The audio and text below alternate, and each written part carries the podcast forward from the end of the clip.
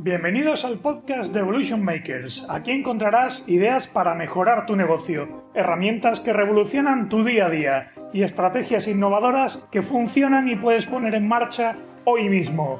Soy Ramón Laguna y voy a ayudarte a cocinar el futuro de tu empresa.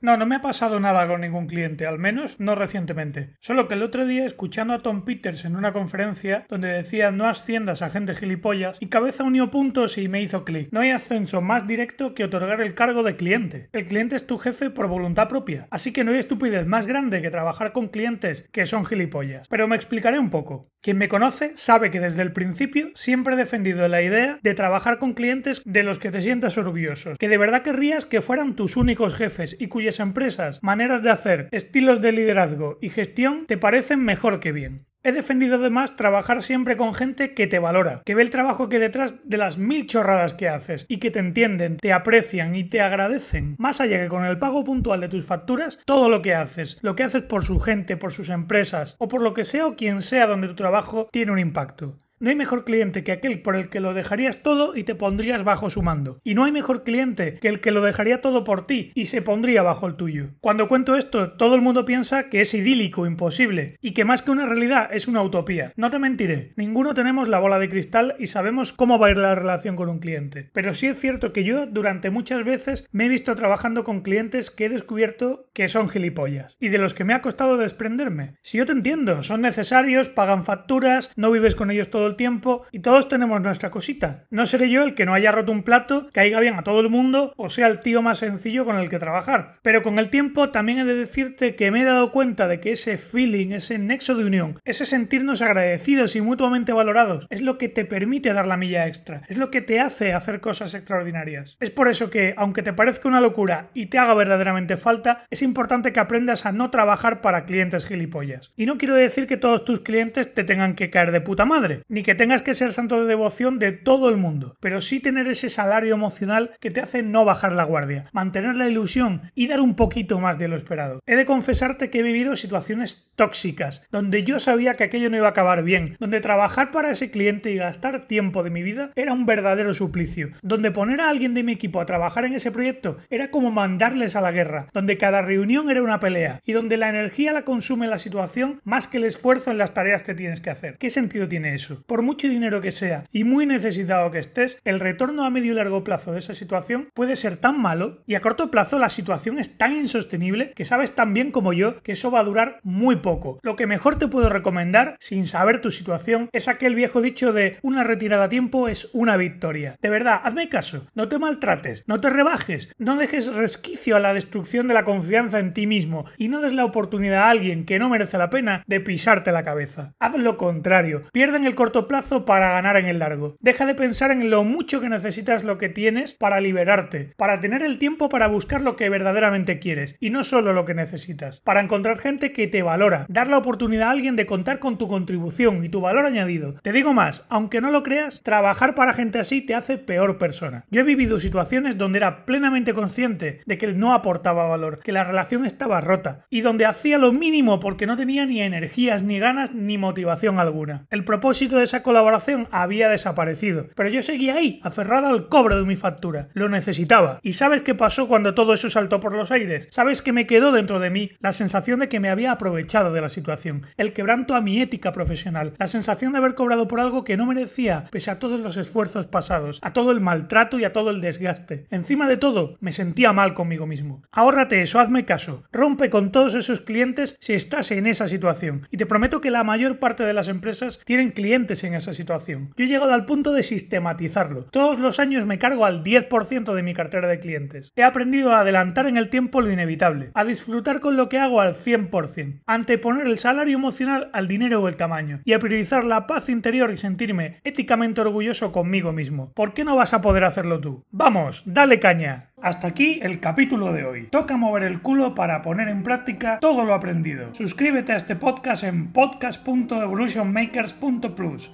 y si quieres más, suscríbete también a nuestro canal de YouTube, apúntate al blog de Evolution Makers y habla con nosotros en redes sociales. Descúbrelo todo entrando ahora en evolutionmakers.plus barra seguir. Vamos, dale caña.